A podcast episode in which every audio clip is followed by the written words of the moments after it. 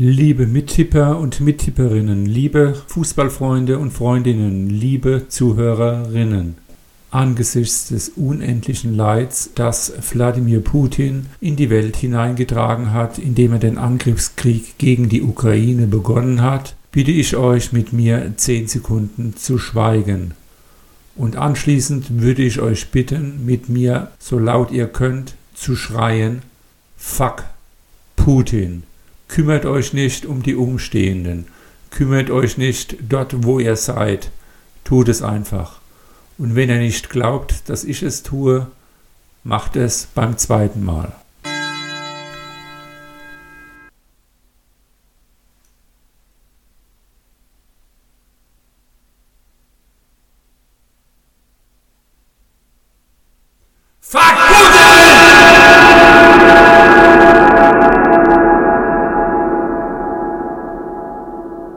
Danke.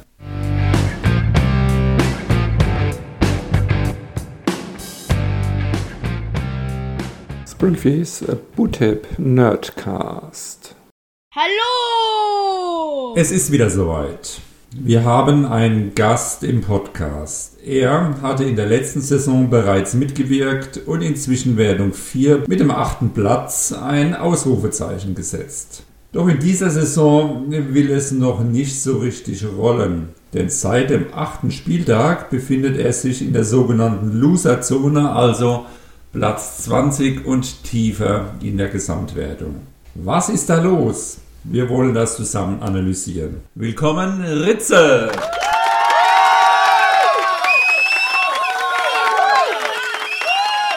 Ja, hallo, willkommen und Grüße an alle Tipper.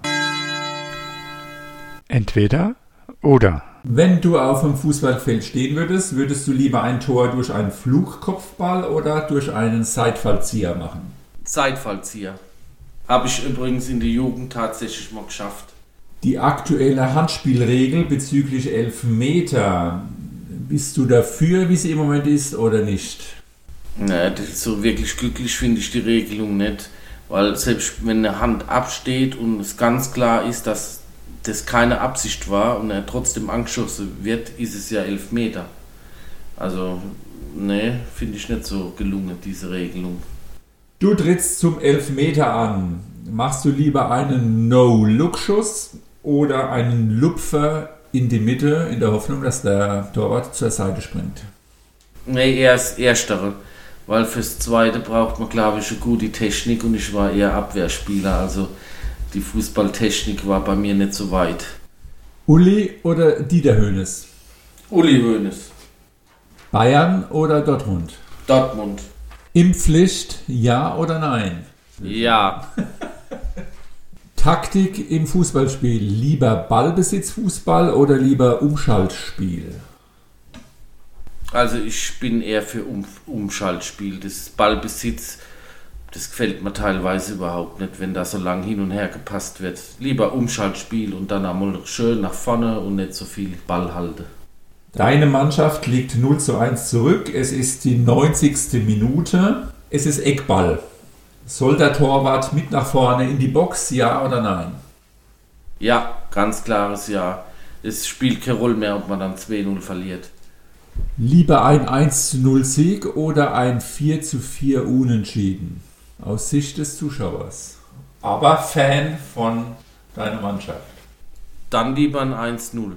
Franz Beckenbauer oder Gerd Müller? Franz Beckenbauer. Wir sind hier gerade im Dienst, wir sind im Dienstzimmer, im Rettungsdienstzimmer und äh, kann natürlich jederzeit hier bei uns der Piepser aufgehen. Ist also ein bisschen spannend hier und dass wir dann kurzzeitig unterbrechen müssen, was wir natürlich nicht machen wollen, für irgendwelche Querdenker da rausfahren und die zu behandeln, wenn sie ein bisschen Husten haben, ne? oder? Oder wie siehst du das? Ne, ich sehe das genauso, ja. Ich bin jetzt auch viermal geimpft, ja, ich sehe das alles völlig entspannt. Der Bundesligaspieltag. Fünf Heimsiege, drei Unentschieden und zwei Auswärtssiege gab es an diesem Spieltag. Hoffenheim äh, gewann mit einem Last-Minute-Tor gegen Stuttgart mit 2 zu 1. Freiburg prügelt Hertha Richtung zweite Liga mit einem 3 zu 0. Gladbach und Wolfsburg trennen sich in einem aufreibenden Kampf mit 2 zu 2. Union Berlin gewinnt zum ersten Mal seit Kruses Weggang zu Hause mit 3 zu 1 gegen Mainz. Leverkusen zeigt Bielefeld, wo es lang geht, mit 3 3 zu 0. Fürth und Köln trennen sich wie auch immer mit 1 zu 1. Bayern gewinnt knapp in Frankfurt mit 1 zu 0. Bei dem Unentschieden-Spiel Bochum gegen Leipzig gewann Leipzig mit 1 zu 0 danken Kuku und Augsburg luchs Dortmund noch in den letzten 10 Minuten ein 1 zu 1 ab. Deine Lieblingsmannschaft ist ja nicht in der Bundesliga, sondern du hast ja wirklich einen exotischen Verein. Äh, du bist Fan von Alemannia Aachen, habe ich rausbekommen. Ja? Ähm, erzähl mal, wie kamst du denn überhaupt zu dem Verein und äh, verfolgst du überhaupt, äh, wie die spielen? Warst du mal wieder im Stadion? Wie verhält sich das? Naja, wie, wie so oft sich sowas verhält. Meine Oma und mein Papa, die haben in Aachen gewohnt. Mein Papa hat bei Alemannia Aachen in der Jugend gespielt und hat halt viel von Alemannia erzählt. Und irgendwie hat man dann da so ein bisschen eine Affinität. Aber ähm, der Jörg hat mir eben schon bei dem einen Einsatz erzählt, ja, dass er da Fachfrage stellt. Also so tief bin ich jetzt bei Alemannia Aachen auch, auch nicht drin. Ja. Das hat irgendwas mit meiner Jugend zu tun. Von den vielen Erzählungen meines Papas, der war wohl auch nicht so schlecht, aber für, für eine Profikarriere hat es jetzt nicht gelangt. Ja, genau, denn wir kommen jetzt zum Alemannia Aachen Fantest. Der große Fantest. Das heißt, ich werde dir zehn Fragen stellen. Davon musst du äh, fünf richtig beantworten. Ansonsten ist es immer so, dass derjenige, der die fünf Fragen äh, nicht schafft, der bekommt dann in seinem Konterfei im, äh, auf der Webseite, ja, wenn er mal einen Spieltagssieg macht, bekommt er nicht das Aachener Wappen aufgepresst, sondern bei dir wird es dann, da du ein großartiger Fan bist von der TSG Hoffenheim, wirst du dann das Hoffenheim-Emblem für diese Saison tragen müssen. Ja? Willst du das überhaupt? Ja, es gibt Schlimmeres. Norovirus zum Beispiel wäre schlimmer, ja, als Hoffenheim ich lebe halt dann damit. So, wir kommen jetzt zur ersten Frage. Wir fangen mal leicht an, das wirst du wissen. Wie heißt denn das Aachener Stadion? Tivoli oder am Tivoli. Sehr gut, die erste Frage richtig beantwortet. Also du gehst nicht, yeah! du gehst nicht ganz blank nach Hause, ja. Jetzt musst du mir noch sagen, wie viele Zuschauer passen denn in das Tivoli? Du kannst dich hier um 1000 Zuschauer kannst du dich verschätzen. Nein, Handy bleibt drin. Ich tippe mal so 21.000. Ja, da hast du dich leider um knapp 10.000 verschätzt. Es sind 32.960. Also es steht 1 zu 1 in den Fragen. Wir kommen zum Wappen. Er schaut mich gerade mit entgeisterten Augen an. Kannst du mir sagen, welche Farben denn im Wappen von Alemannia Aachen drin sind und welche Form die, äh, das Wappen auch hat? Also die Farben sind gelb-schwarz. Und die Form, keine Ahnung. Dann schauen wir uns mal gemeinsam die Farben an von Alemannia Aachen. Was ist da noch drin? Weiß. Okay. Was hattest du zur, zur Form gesagt? Keine Ahnung. Okay. Wollen wir das gelten lassen? Weil noch schwere Fragen kommen, lasse ich mal gelb-schwarz gelten. Also es steht 2 zu 1. So, in welcher Liga spielst du denn zurzeit? Und weißt du zufällig auch den Tabellenplatz? Da kannst du dich um zwei, drei Tabellenplätze dann äh, verschätzen, wo sie aktuell stehen.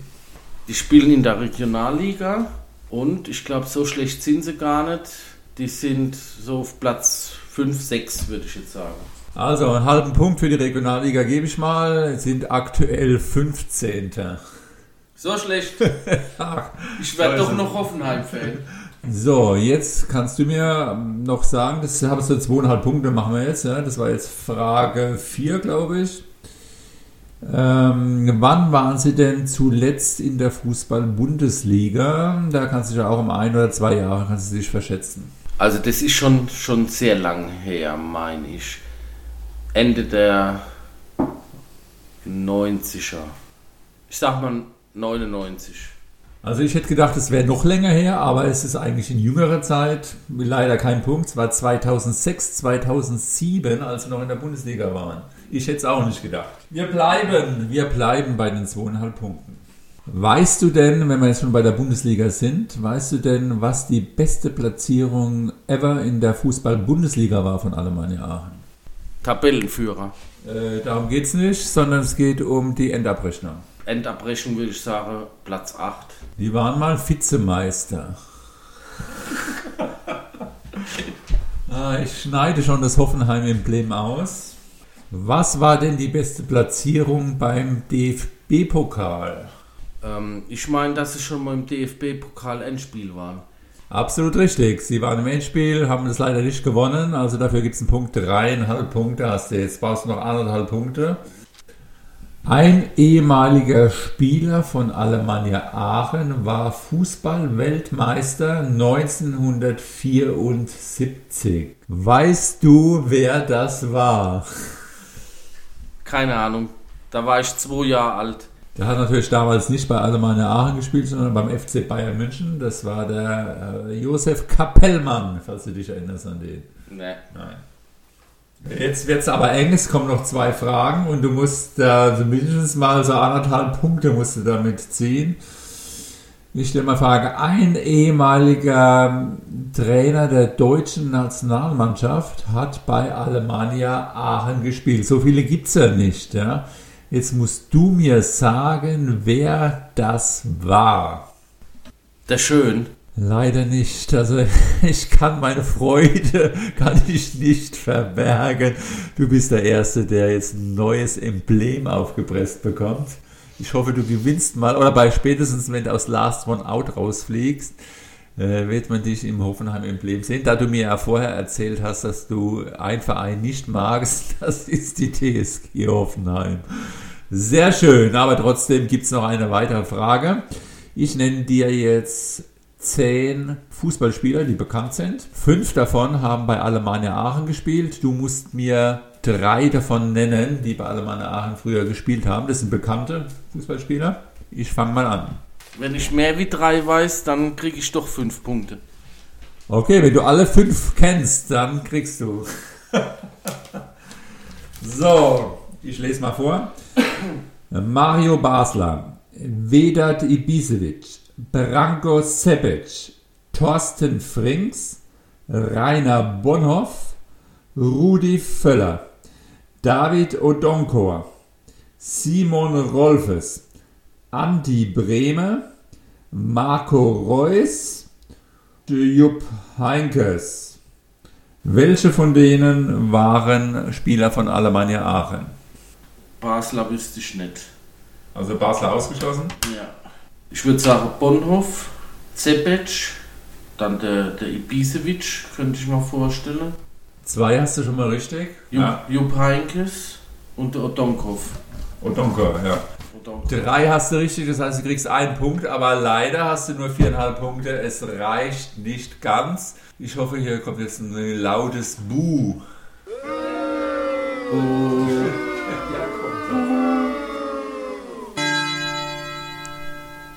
Der Tippspieltag. Erst mit dem letzten Spiel, nämlich Augsburg gegen Dortmund, konnte sich Streuer Charlie den Tagessieg sichern.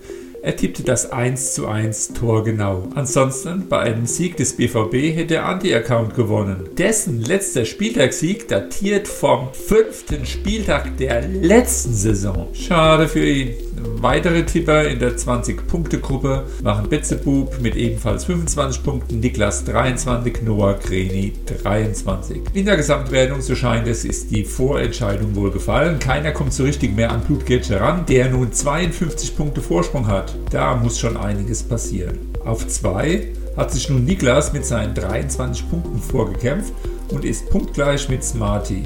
Treuer Charlie ist um drei Plätze nach oben auf 4, während es hierfür für Andy, Kalle und Rudi um einen Platz nach unten ging.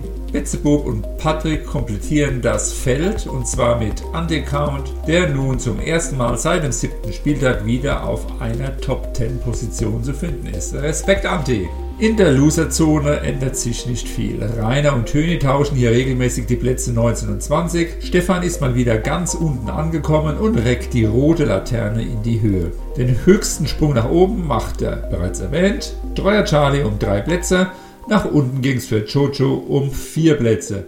Der ehemalige Tabellenführer ist nun auf Platz 12 angekommen. In Last One Out ging es für Miga raus und zwar mit ordentlichen 13 Punkten. In Springfields Bootip Liga in Liga 1 konnten sich die ersten drei mit Siegen etwas absetzen, wobei Treuer Charlie immer noch 6 Punkte Vorsprung hat auf Blutgrätsche, der 2 Punkte vor Samo und der als dritter nun 5 Punkte zum vierten hat. Uwe, der Tabellenletzte, hat gewonnen und versucht mal wieder den Anschluss zu finden. Fünftletzter sollte er schon werden, um die Klasse zu erhalten. Dazu fehlen aktuell 8 Punkte.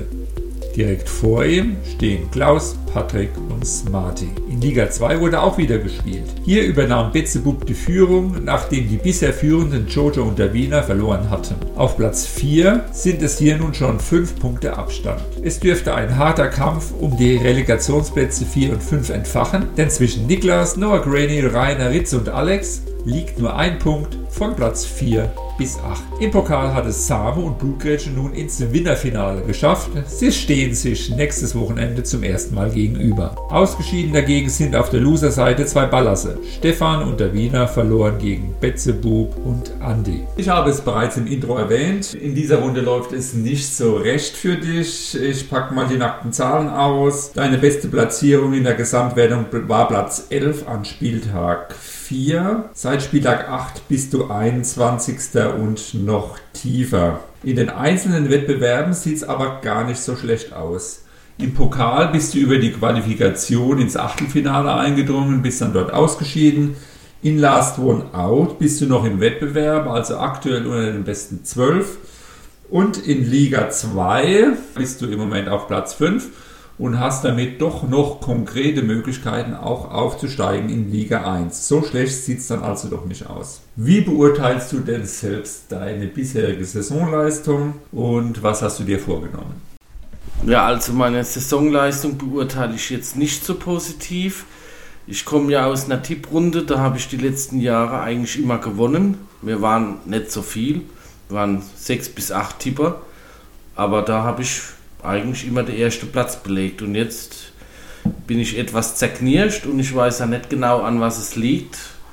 Anscheinend sind die Tipper etwas besser hier in dieser Runde. Äh, meinst du, es könnte an der Quotenregelung äh, liegen? Oder wie hattest du damals in deiner Tipprunde dort hat das geregelt? Ja, das war jetzt nicht ganz so professionell. Es ging nur um Sieg, Unentschieden, Niederlage und wir hatten auch diese einfache Punktewertung bei dieser äh, Tippkick-Runde. Also ich tippe genauso wie vorher, aber die Quotenregelung, ähm, die macht natürlich schon viel Unterschied. Es sind ja, glaube ich, bis zu neun Punkte möglich. In meiner alten äh, äh Tipprunde gab es generell äh, deutlich weniger Punkte. Ja. Oh, ich meine sogar auch ohne Quotenregelung, wenn ich das noch richtig in Erinnerung habe. Ja, das könnte schon sein.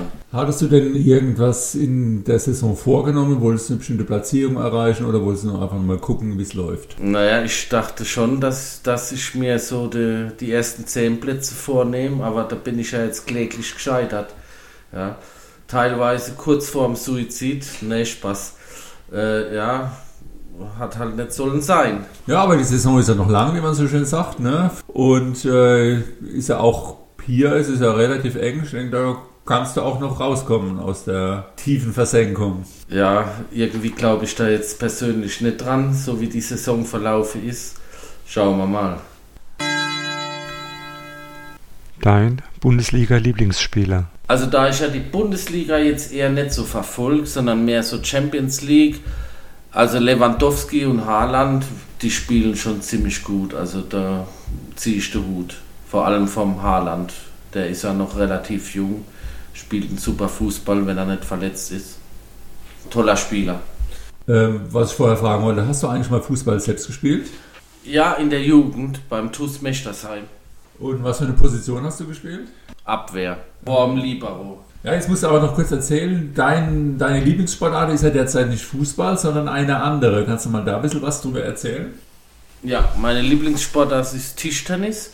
Die kam direkt nach dem Fußball. Ich kann mich noch an das Spiel erinnern in der Jugend gegen Geinsheim.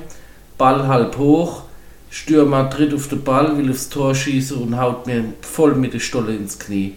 Und ab da war meine Fußballkarriere vorbei. Und ich war danach ziemlich drin gegangen, aber unser Schullehrer, der hat Tischtennis äh, gespielt und trainiert und der hat dann irgendwann gesagt, komm doch mal zum Tischtennis. Und da habe ich dann als, ich glaube, 12- oder 13-Jähriger in die Jugend angefangen. Aber Fußball war nicht mehr möglich durch einen Knorpelschade. Also mein Knie war damals schon ziemlich heftig lediert. Ja, dann hattest du aber eine lange Pause, bis erst seit kurzem wieder eingestiegen, ne? 2019 habe ich wieder angefangen mit Tischtennis, ja. Wie oft spielst du oder wie oft trainierst du da? Spielst du auch in der Runde? Ich spiele in der Meisterschaftsrunde und ich habe am Anfang ein bis zweimal trainiert, auch wegen dem Schichtdienst und jetzt bin ich in drei Vereinen Mitglied und trainiere bis zu fünfmal die Woche. Hört sich ja voll leistungsmäßig an. Du hast ja auch eine Ballmaschine gekauft, ne? Stimmt das? Habe ich auch gekauft, ja, einen Roboter. Der steht bei meinen Eltern im Keller. Und was, was kann der alles? Der kann alles. Das Einzigste, was er nicht kann, sind Fragen zu Alemannia Aachen beantworten. Aber sonst kann der alles. An Aufschläge, Mitschnitt, Seitschnitt, Unterschnitt, Topspin, alles kann der. Das ist auch das beste Gerät auf dem Markt. Kostenpreis? Na, über Geld sollte man nicht reden, aber das Weihnachtsgeld ist draufgegangen. Wer ist denn dein Vorbild äh, im Tischtennis? Also eigentlich müsste jeder denken, äh, der Timo Boll, aber tatsächlich eher die Elke Schall. Die hat nämlich mit mir in der Jugend im selben Verein trainiert. Ich habe auch mit ihr selber am Tisch gestanden und sie ist dann immer besser geworden und hat dann auch im Sportinternat gewohnt und trainiert. Ist Europameisterin, deutsche Meisterin und ähm, die kommt auch ab und zu noch nach Römerberg und das ist eine ganz tolle Frau. Die spielt aktuell noch?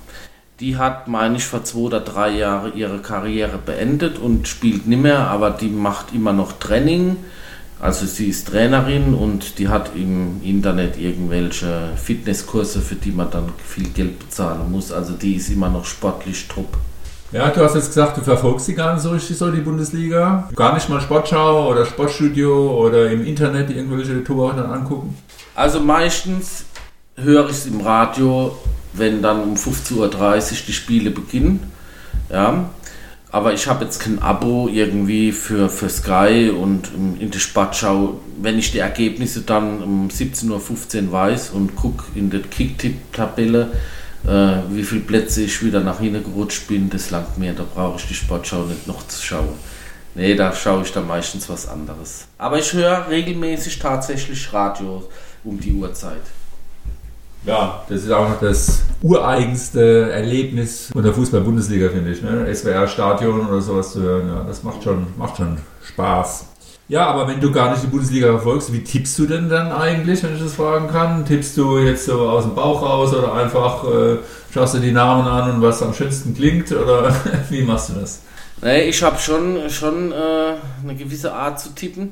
Also es gibt so Foren, da äh, kann man die Spiele sich angucken, das sind äh, Wettquote und da gibt es dann auch Menschen, die äh, auf Spiele schon gesetzt haben. Und ich schaue mir das an, ich schaue mir dann die Tabelle an und teilweise übernehme ich die Ergebnisse oder wenn dann Bayern nur 2-1 getippt wird und ich denke, nee, die Bayern hauen die 3-0 weg, dann tippe ich dann auch 3-0 statt 2-1. Aber so habe ich zwei Plattformen, die gucke ich mir dann an. Ein bisschen Mühe gebe ich mir schon beim Tippen allerdings irgendwie in der Saison nicht mit so viel Erfolg äh, gekrönt, das Ganze. Bevor wir jetzt nun zum Abschluss und zur Verabschiedung kommen, zuerst mal vielen Dank, Ritze, dass ich gegen deinen heftigen Widerstand dieses, dieses Interview führen durfte und äh, dass du das mitgemacht hast. Wir kommen natürlich jetzt noch zum sogenannten Nerdcast-Tipp. Die Tipps für den nächsten Spieltag. Der Gast im Podcast tippt die nächsten Spiele vor und kann am Ende der Saison 20 Euro gewinnen, wenn er die meisten Tendenzen richtig getippt hat. Arminia Bielefeld, FC Augsburg 1. Hertha BSC, Eintracht Frankfurt 2. Bayern München, Leverkusen 1. Wolfsburg, Union Berlin 1. Leipzig, Freiburg 1. Bochum, Kräuter Fürth 1, Stuttgart, Gladbach 1, Mainz, Dortmund 2 und Köln, Hoffenheim 2.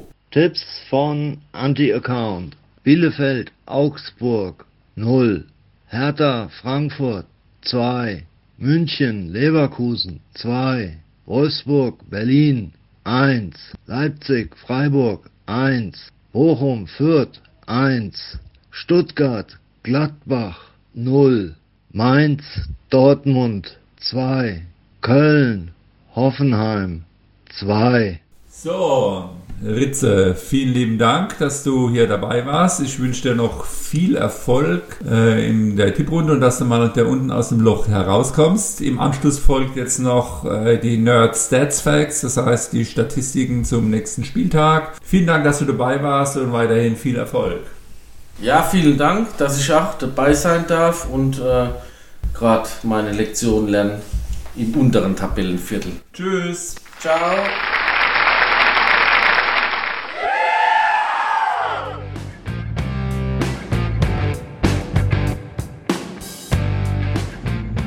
Nerdige Stats Facts zum kommenden Spieltag. 25. Spieltag. Bielefeld gegen Augsburg. Bielefeld kommt mit einer Niederlage aus Leverkusen, Augsburg mit einem Unschieden gegen Dortmund. Direkte Duelle gab es erst drei und es gab nur drei Auswärtssiege für Augsburg. Die Heimbilanz der Bielefelder in dieser Saison: zwei Heimsiege, sieben Unentschieden, drei Niederlagen. Die Auswärtsbilanz der Augsburger: ein Auswärtssieg, vier Unentschieden, sieben Niederlagen. Die letzten fünf Partien von Bielefeld waren zwei Siege, ein Unentschieden, zwei Niederlagen und von Augsburg vier Niederlagen und ein Sieg und das war vor drei Spielen. Bayern gegen Leverkusen. Bayern kommt mit einem Sieg aus Frankfurt, Leverkusen mit einem Sieg über Bielefeld. Direkte Duelle in München, acht Heimsiege und nur zwei Auswärtssiege für Leverkusen. Die Heimbilanz der Bayern: 10 Heimsiege, kein Unentschieden, 2 Niederlagen und die Auswärtsbilanz der Leverkusener: 6 Auswärtssiege, 3 Unentschieden, 3 Niederlagen. Die letzten 5 Partien haben bei beiden eine Niederlage und 4 Siege. Leipzig gegen Freiburg. In dem Duell der Europapokalanwärter kommt Leipzig mit einem Sieg aus Bochum und Freiburg mit einem Sieg zu Hause über Hertha. Direkte Duelle gab es erst sechs, und zwar vier Heimsiege und zwei Unentschieden in Leipzig. Die Heimbilanz der Leipziger in dieser Saison neun Heimsiege, kein Unentschieden, drei Niederlagen und die Auswärtsbilanz der Freiburger 5 Auswärtssiege, 3 Unentschieden, 4 Niederlagen. In den letzten 5 Partien gab es nur eine Niederlage für Leipzig, das war gegen Bayern, ansonsten 4 Siege und für Freiburg 3 Siege, eine Niederlage, ein Unentschieden. Wolfsburg gegen Union Berlin. Wolfsburg kommt mit einem Unentschieden aus Gladbach zu dieser Partie, Union mit einem Sieg über Mainz. Direkte Duelle gab es erst zwei zwischen beiden. In Wolfsburg gewann jeweils Wolfsburg diese Partien. Die Heimbilanz der Wolfsburger in dieser Saison: vier Heimsiege, zwei Unentschieden, sechs Niederlagen und die Auswärtsbilanz von Union Berlin: drei Auswärtssiege, vier Unentschieden, fünf Niederlagen. In den letzten fünf Partien gab es für Wolfsburg zwei Niederlagen, zwei Siege und ein Unentschieden und für Union Berlin nach drei Niederlagen nun der erste Sieg, davor gab es auch einen Sieg. Hertha gegen Frankfurt. Hertha kommt mit einer Niederlage aus Freiburg, Frankfurt mit einer Heimniederlage gegen Bayern zu dieser Partie. Die letzten zehn direkten Duelle in Berlin, davon gewann Hertha fünf bei einem Unentschieden und vier Auswärtssiege für Frankfurt. Die Heimbilanz der Hertha ist vier Heimsiege, drei Unentschieden, fünf Niederlagen und der Eintracht fünf Auswärtssiege, drei Unentschieden, vier Niederlagen. Beide Mannschaften hatten in den letzten fünf Partien vier Niederlagen. Davon hat Hertha ein Unentschieden und Frankfurt ein Sieg hinzugefügt. Bochum gegen Fürth. Bochum kommt mit einer Niederlage zu Hause gegen Leipzig in die Partie, Fürth mit einem Unentschieden gegen Köln. Die letzten zehn direkten Duelle in Bochum drei Heimsiege für Bochum, sechs Unentschieden, ein Auswärtssieg für Fürth. Die Heimbilanz von Bochum, sechs Heimsiege, drei Unentschieden, drei Niederlagen. Die Auswärtsbilanz der Fürther, kein Auswärtssieg, ein Unentschieden, elf Niederlagen. Die letzten fünf Partien von Bochum, dabei gab es drei Unentschieden, ein Sieg, eine Niederlage und von Fürth gab es zwei Siege, zwei Niederlagen, ein Unentschieden. Stuttgart gegen Gladbach. Stuttgart kommt mit einer Niederlage aus Hoffenheim, Gladbach mit einem Unschäden zu Hause gegen Wolfsburg. Direkte Duelle, die letzten zehn Partien in Stuttgart, davon gewann Stuttgart 5, ein Unschäden, vier Siege für Gladbach. Die Heimbilanz der Stuttgarter, drei Heimsiege, drei Unschäden, sechs Niederlagen und die Auswärtsbilanz der Gladbacher, zwei Auswärtssiege, drei Unschäden, sieben Niederlagen. In den letzten fünf Partien gab es vier Niederlagen für Stuttgart bei einem Unschäden und für Gladbach gab es zwei Niederlagen, zwei Unschäden und ein Sieg. Mainz gegen Dortmund. Mainz kommt mit einer Niederlage aus Union Berlin, Dortmund mit einem Unentschieden in Augsburg. Die letzten zehn direkten Duelle sind eindeutig. Nur ein Heimsieg für Mainz, ein Unentschieden und acht Auswärtssiege für Dortmund. Die Heimbilanz der Mainzer in dieser Saison acht Heimsiege, drei Unentschieden, eine Niederlage und die Auswärtsbilanz der Dortmunder sechs Auswärtssiege, zwei Unentschieden, vier Niederlagen. In den letzten fünf Partien gab es für Mainz zwei Niederlagen, zwei Siege und ein Unentschieden und für Dortmund drei Siege, eine Niederlage, ein Unentschieden. Köln gegen Hoffenheim. Köln kommt mit einem Unentschieden aus Fürth zu der Partie Hoffenheim mit einem Sieg über Stuttgart. Die letzten zehn direkten Duelle in Köln endeten mit zwei Heimsiegen für Köln, drei Unentschieden und fünf Auswärtssiege für Hoffenheim. Die Heimbilanz der Kölner in dieser Saison sieben Heimsiege, drei Unentschieden, zwei Niederlagen und die Auswärtsbilanz der Hoffenheimer vier Auswärtssiege, zwei Unentschieden, sechs Niederlagen. In den letzten fünf Partien von Köln gab es zwei Unentschieden, zwei Siege, eine Niederlage und von Hoffenheim drei Siege in Folge und davor gab es zwei Niederlagen. Oh, oh, oh. Wo nimmt denn die das her?